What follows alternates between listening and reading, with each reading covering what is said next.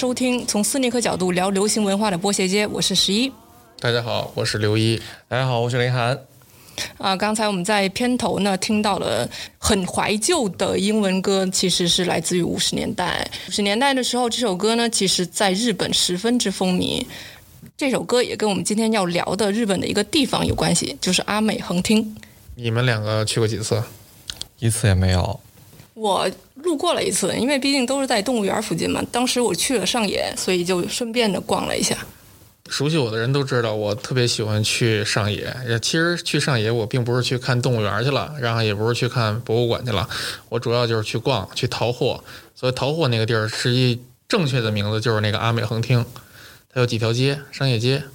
呃，阿美横町这个名字，其实从它的字面意思来看，我们就知道它其实跟美国是有关系的。在五十年代的时候，美国当时还是在进驻日本，然后协助日本进行呃政体上的调试。那这个时候，有很多的美国军方给到驻日本的军队的一些物资，其实都通过黑市，然后流通到这个地方来进行再贩卖，所以就有很多的那个日本民众也会在这里去淘。毕竟当时的生活物资，日本的原生市场产量其实很少，所以很多人不得不在黑市里面花很大的价钱去买到这些东西。你要说到这个发音，我就突然想到之前我们学日文的时候，不是要发一些单词，就是美国它的单词一般他就说 America，对吧？啊所以就是说对对对就是阿美，特别有意思。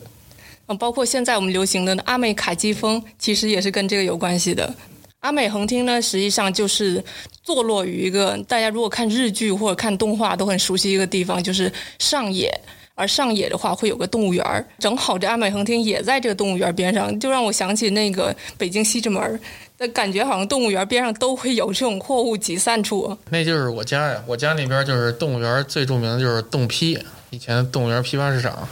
所以说动物园旁边必然伴随着批发市场，这这一点中国跟日本是一样的。最重要其实是因为在这个动物园边上，咱们会有数条的铁路路过，而西直门那边是北京北站，对吧？我记得。对对对，没错。所以一旦是有高效的运输工具，那么自然在这个运输工具的车站或者集散点附近也也会有很多的批发零售的这么一个商人在这边进行交易。所以我觉得，我就每次去上野，我都特别亲切嘛。就后来我也才明白过来，我觉得就跟我家那边特别像，有车站，有批发市场，有动物园，然后老城区。早些时候，动物园那边也是有很多的，呃，比如说从那个广州进来的一些货品，对吧？对对对，他是是这样，就是那些倒爷我也认识几个，就是有的是基本上都是从南方上货，而北京另外一个特别有名的批发市场秀水，他们都是从俄罗斯那边去上货，一个是从北边走，一个是从南边走。对，因为动物园，我觉得我记着几年十几年前特别火的时候，那真是全国各地的人都过来淘货。而且他早上起来三点多钟、四点多钟，凌晨三点、三四点就开始了，忙起来。呃，甚至说在早些时候，其实动物园就有有着一个引领时尚或引领那个服饰界潮流的这么一个感觉。动批吧，就是名气其实早就有，但是也是从二十一世纪以后，就两千零几年开始，好多年轻人都觉得来动批买东西就是感觉是一个特别时髦的事儿。但是实际那会儿动批并不便宜，因为它那零售的比批发的贵不少，而且货也没有以前的好啊。但是哎，有一点跟上野挺像的，就是动批当时也有几家是卖鞋的，而且是卖真鞋的。因为以前动物园批发市场一说就是，比如卖假货，各个牌子的假货，但是实际也有卖真鞋的，但是很少。但是上野这边，上野跟动批有一点很像，就是上野大部分是卖真鞋，但是上野也有卖假鞋的，一些老老外美国人在那边去卖，也是拿着那种就是小彩页招揽个样生意，然后直接带到小店里去，然后卖一些假的乔丹鞋呀、卖一些假的牛仔裤啊什么的，也是有的。所以那如果说真的想要去这儿买的话，你刚才说里面也会有假鞋，你那你要怎么规避掉这些坑呢？你就我要我的话，我就是那边我一概不理那些美国人，然后土耳其人，土耳其人是卖烤肉嘛，就那些戴着大金链子那种那种人，我基本上我就不理他，不理他就行，他也不会能把你怎么着。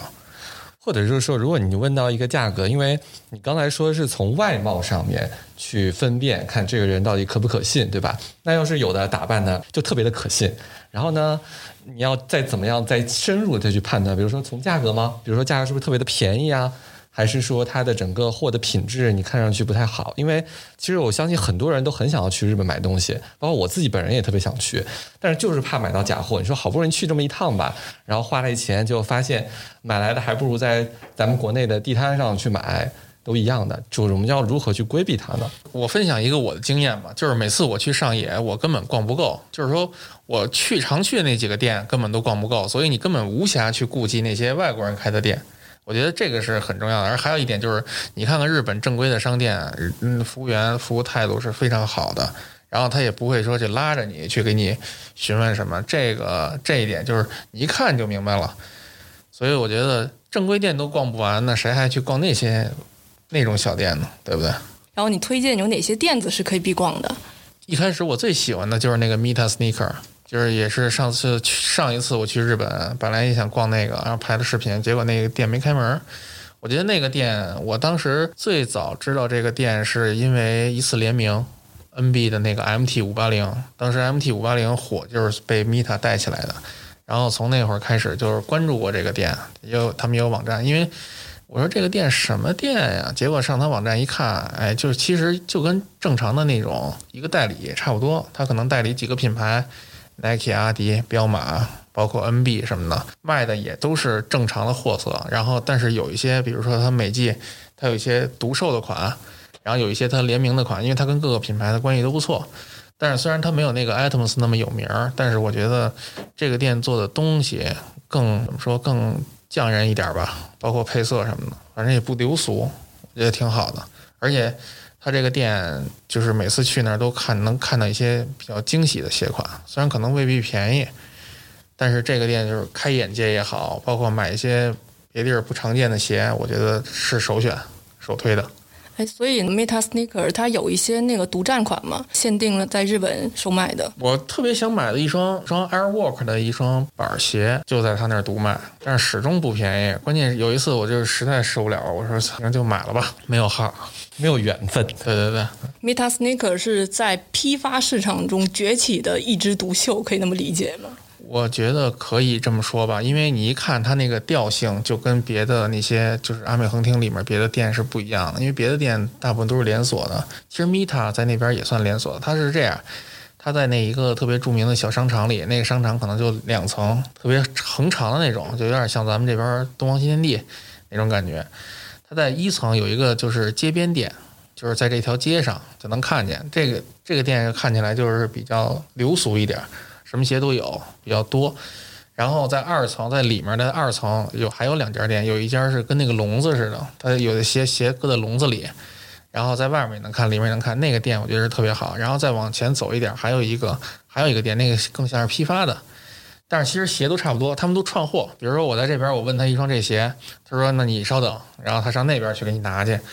但是都都是一家。嗯就跟调货似的。对对对，但是它也其实它也是连锁，只不过它也连锁离着太近了。它这三家店可能加一块儿都不超过八十步。嗯，所以说就是，嗯、日本本地人他们也会在这儿淘货吗？其实 Mita 的来说，日本可能也就是年轻人会去买，因为毕竟它的鞋，你想啊，一万日元以下的鞋很少，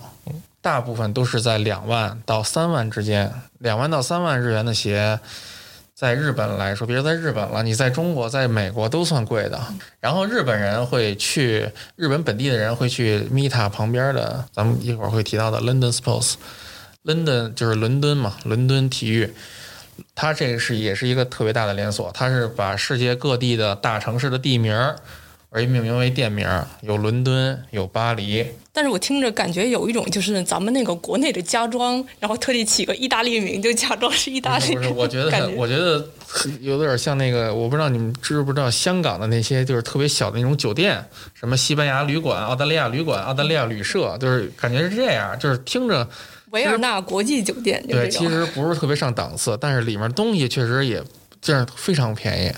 但是它是那种纯运动的，跟时尚不沾不沾边儿。就实用型的那种。对对对，因为就是在咱们国内吧，很少有这种店。迪卡侬有点像，但是迪卡侬一般卖都是自己的牌子，而它这个 London Sports 卖的都是国际的大牌儿，而且他们分得很细。他们比如好几层，有游泳的，有棒球的，因为棒球在日本很火，嗯，足球的、篮球的、跑步的，什么都有。然后基本上牌子，呃，据我目测，就是没有耐克，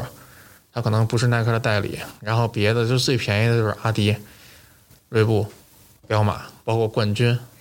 所以他们像 London Sports，就是包括它其他一些其他的那种小其他名字的店铺嘛，他们卖都是一些基础款是吗？对，卖的都是一些基础款，而且他们有就是小孩儿的东西特别多，因为日本的校园体育特别好，发展的特别好，这一点比中国强很多。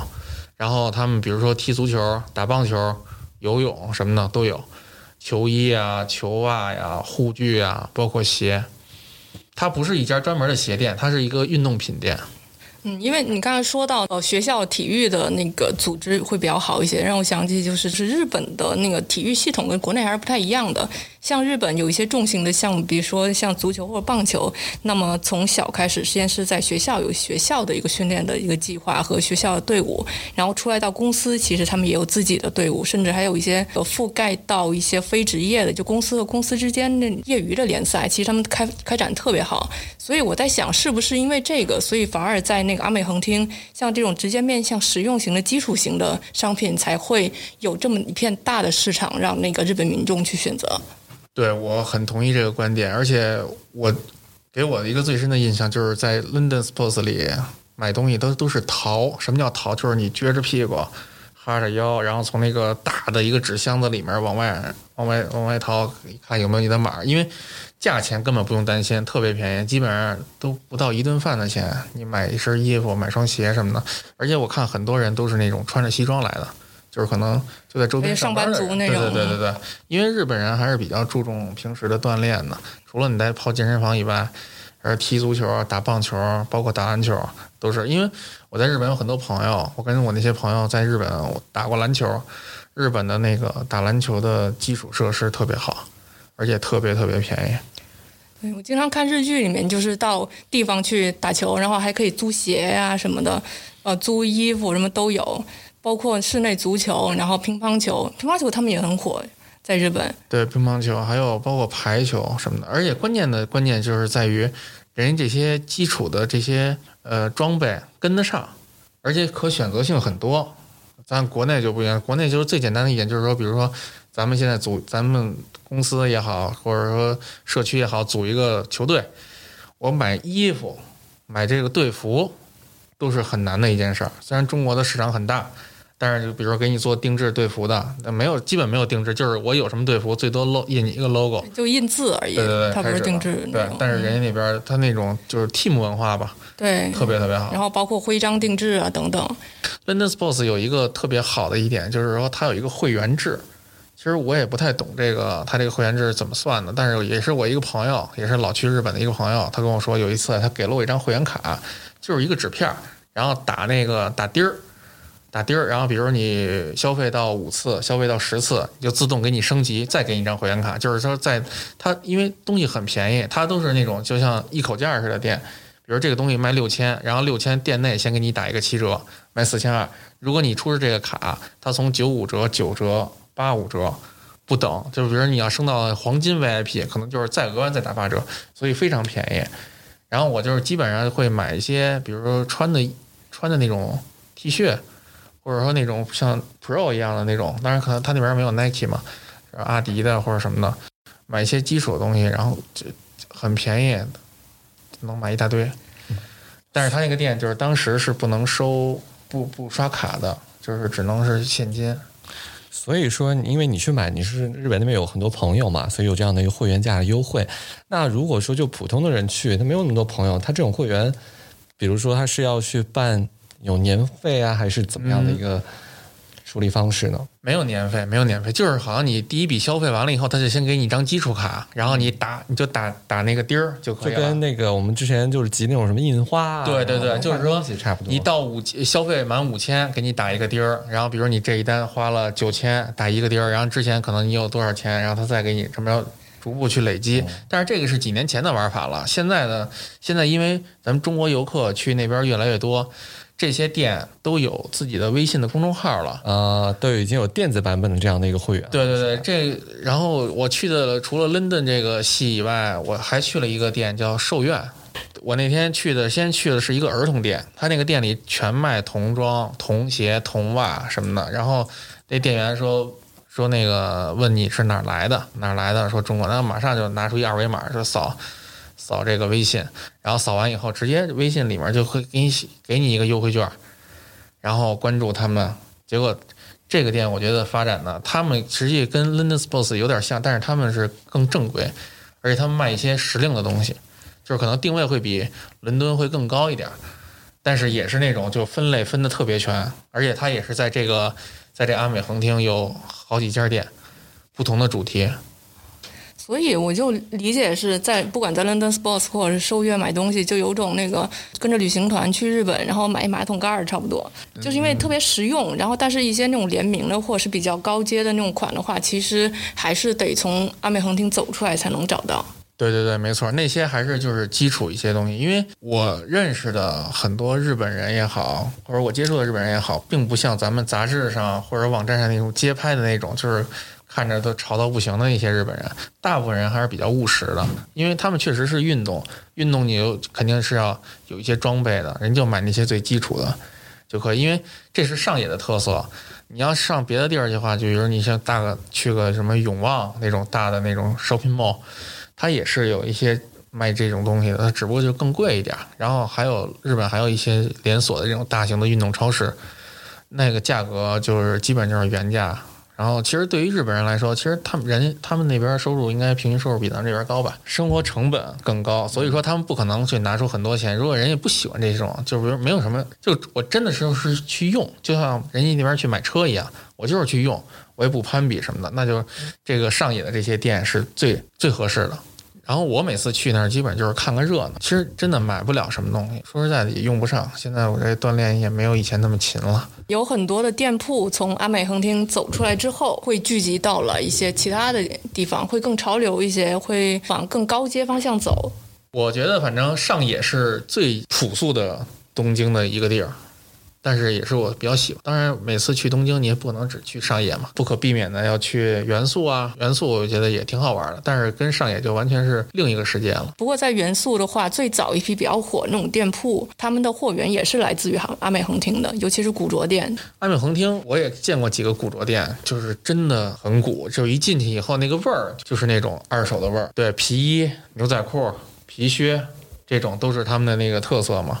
然后元素那边也有，但是元素的就比较分散了，它都在那几个小胡同里。但是上野这边就基本上比较集中，就就围绕着那个铁路，在铁路给他们那几条街一分为二。刚才最早说，刚才是上野嘛，我们说了很多，然后现在说到了元素，因为元素其实在大家的印象当中应该会比上野更有名。因为说实话，我之前是没有听过上野这个地方的，我也不知道这边能去干嘛。但是元素对我来说还是相对会听的次数会很多一些，会听到那边的一些文化潮流相关的一些讯息。那如果说像我们这种喜欢潮流啊，或者是喜欢时尚一点的人，就可以去那儿，对不对？元素是一个地标性的吧，它那边我觉得最好的一点就是大型的这种官方的店，然后也有很多小店，它组成在一起。反正大型的店基本上没有什么逛头，但是我第一次去元素去的就是大型的店。我有我记得我第一次去东京是出差，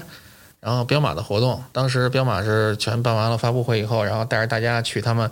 告诉说，号称是东京最大的店，在元素元素的站口，说大家可以进去去挑完了以后，我们可以内购啊。其实实际什么都没买，结果我看好多同行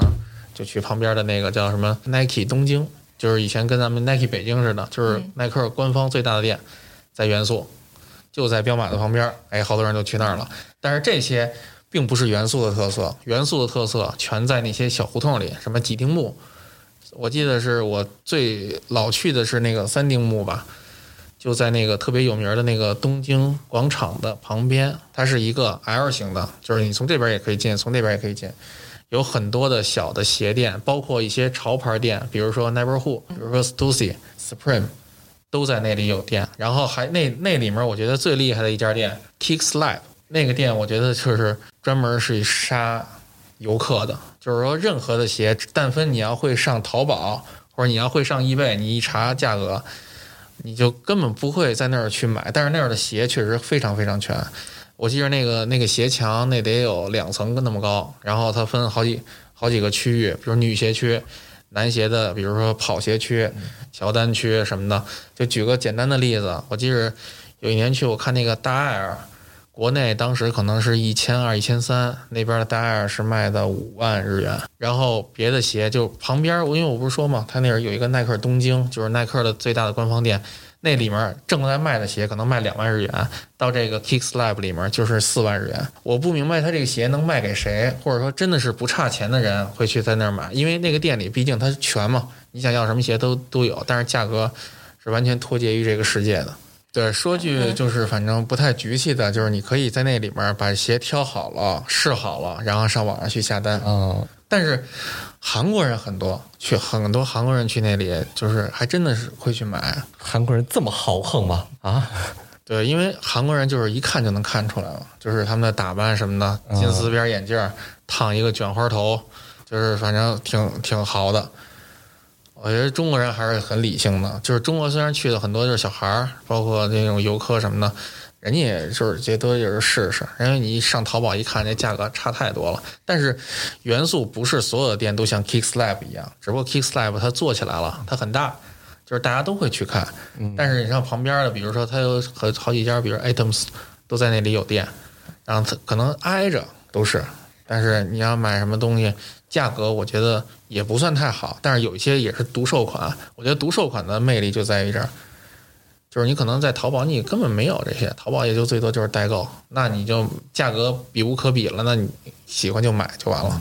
嗯他们之所以有这么一大一个店铺，其实有很多店铺承载的作用是不一样的。有些店铺是卖货的，有些店铺是品牌的，而它的定位就是一个品牌。对对对，相。当于在王府井大街上，咱们看那么多家店铺，什么从那个呃比较高阶的一些那个奢侈品店也有，然后有一些比较普通的，甚至李宁店啦、Zara 啊什么这种特别快时尚的一些店铺都有。他们在那儿不是为了卖货，其实是为了表明自己这个集团是有经济实力驻扎在那儿当一个活广告的。而且元素人流量特别大，就是我记着现我最后最近一次去，我那个朋友跟我介绍说，你看看这地儿楼上就是周杰伦开的那个奶茶店，然后周杰伦拍那 MV 什么都在那儿拍，然后什么明星打卡、网红打卡全在那儿。现在他已经不仅仅就是什么你去买鞋、买什么时尚，就是什么都可以，就是年轻人的天堂。在上野，我们买到一些基础款，然后大家在习惯基础款了之后，淘宝淘出来的宝之后，提升自己的品牌，像 Mita Sneaker，对吧？然后我们再提升品牌，可能就要到元素这块儿。而元素实际上在经过那么长时间，元素的外围或者说主主力的话，其实它也更多变成了一个被大众消费的一个东西。那么再提升，再要去看一些小众的、更有态度的一些店铺或品牌的话，我们就得往里元素走了。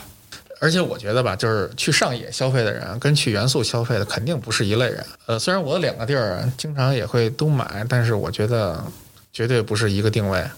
上野那边就是纯过日子，是因为元素那边还有一个特别特别有趣的，就是我去过很多次，我很少在元素吃饭，就是元素没有什么特别正经的饭馆，都是那些简餐、西餐，而且都排大队。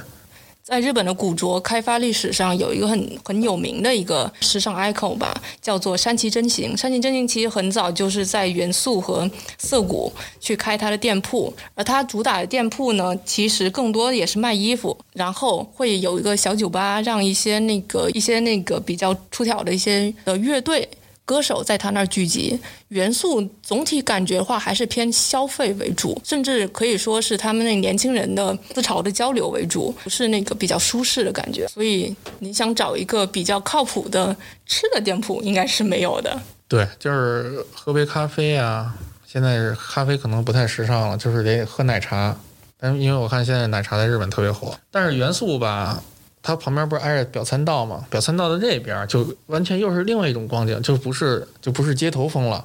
不是这种潮流的风，就是高端一点儿。那边我也经常经常去，然后有一条小的一个胡，也是一个胡同类，那个日本人不叫胡同，叫什么？就叫厅啊，啊就小街道嘛。对，这条街道里面是各个的那种，嗯，怎么说，像北脸，比如像三叶草，像欧克利，然后锐步，然后包括那个格里格里、格里高里的那个包，都是各个专卖品牌专卖都在那儿。相当于你要是想在这边立足，你就一定要在那边开个店，哪怕卖的不好，这是一个形象的工程。那些也挺不错的，只不过就是价格一般般。但是我觉得这也是逛元素的一个不可缺少的一部分。应该说元素和表参道是连在一起，相当于两条分岔路口。然后一边的话，元素相对于上野来说会更潮流一些，但是跟表参道一比的，一边是比较奢侈的，一边是比较街头的。在表参道上，我记得我第一次去的时候，看到那个中村拓志的设计的那个入口，有很多的玻璃，然后。做成各种犄角的形状，然后把人人的各种影子都反射上去。第一次去的时候，我觉得那个是我当时去东京的时候一定要签到的一个点。我比较喜欢元素，而我不太喜欢新素。然后元素这边就是看看鞋，鞋可能都不算最主要的，衣服什么的，包括各个，我觉得都挺好。你不买的话，过过眼瘾也不错。就跟其实跟上野一样，上野可能也未必你能买出多少东西，但是逛就是特别舒服。说如果大家要去逛元素的话，就是要挑好时间，就不要在饭点儿这个去，因为你不是说附近没啥吃的吗？对，大家要注意一下这个时间，应该算是一个小小的建议吧，对吧？嗯，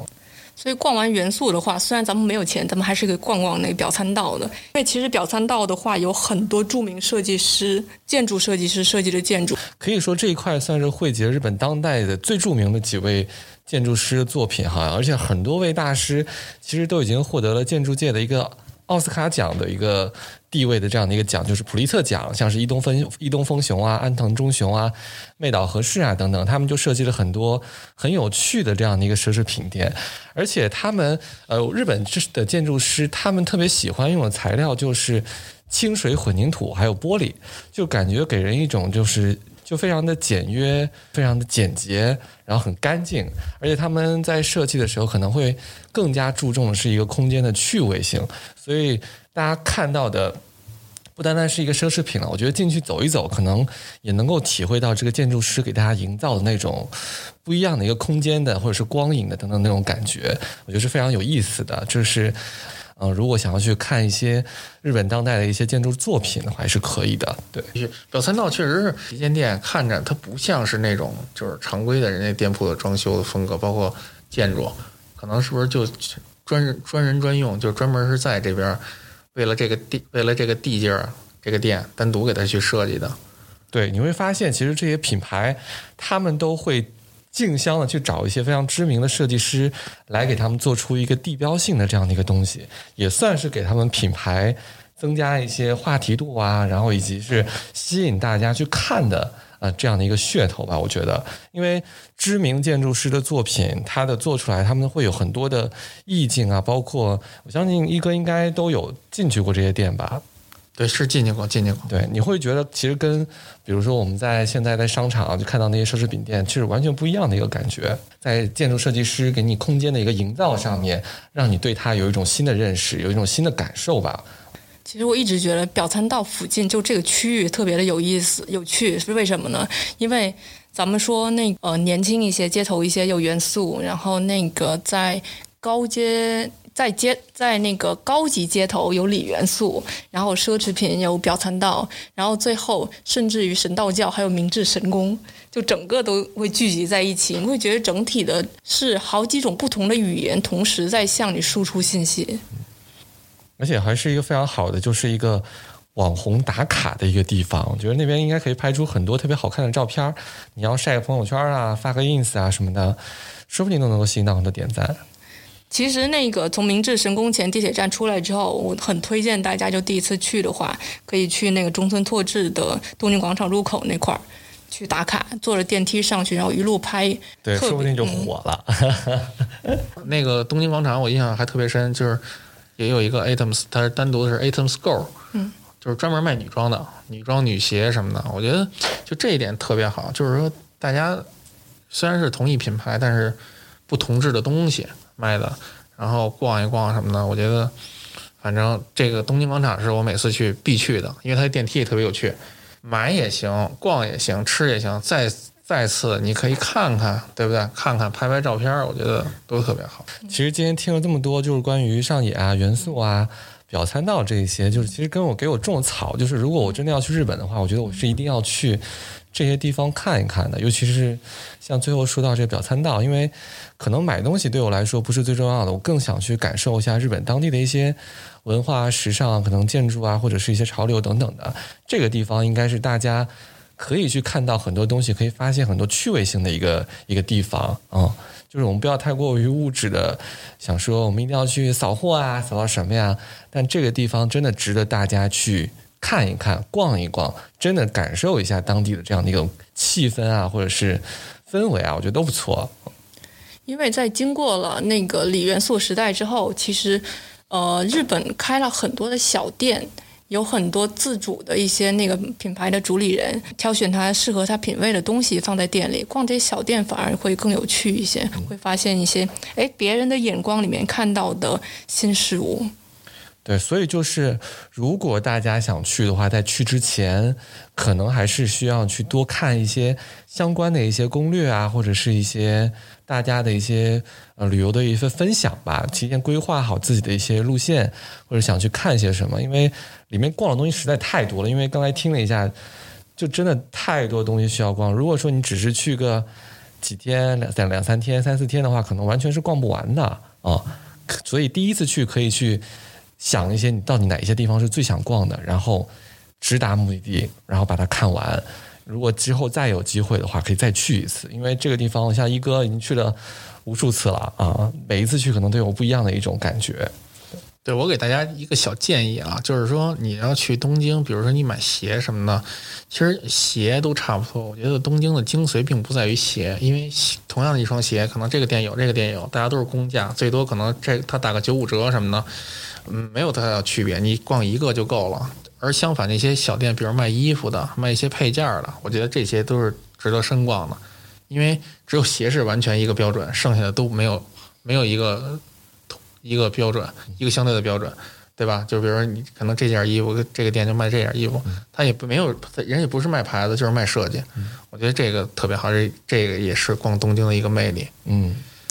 还有一些不错的古着店，其实也在我们刚才提到的这几个地方。你在路过的时候，你在小街逛的时候，你就可可以到这些店铺里面去看一看。其实会发现有很多不错的东西，并且因为在日本来说，古着的话是一个成系统的一个产业嘛，他们对于他们对于旧衣物的保存和那个在售卖之前的准备是做得很充分的。嗯，要想要去日本玩的话，我觉得大家还是要调整一个心态吧，因为其其实现在因为节奏越来越快，大家出去旅游很多就想贪多，哎，我就想多去几个网红的景点打个卡，然后就走。日本的话，其实更适合大家去静下心来，慢慢的走，慢慢的逛，不在于你去的点有多少，但是很多地方的话都是值得你花较多的一个时间，真正的去看、去品味、去淘的一个地方。允许的话，其实大家可以多去几次啊，但是一定要去戒掉这样的一个特别浮躁的一个旅游的一个心态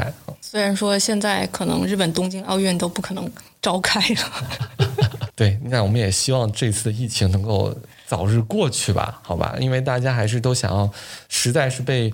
憋了好几周、好几个一个月了吧，都没有办法出去玩儿。希望这个赶紧平息，然后大家都能够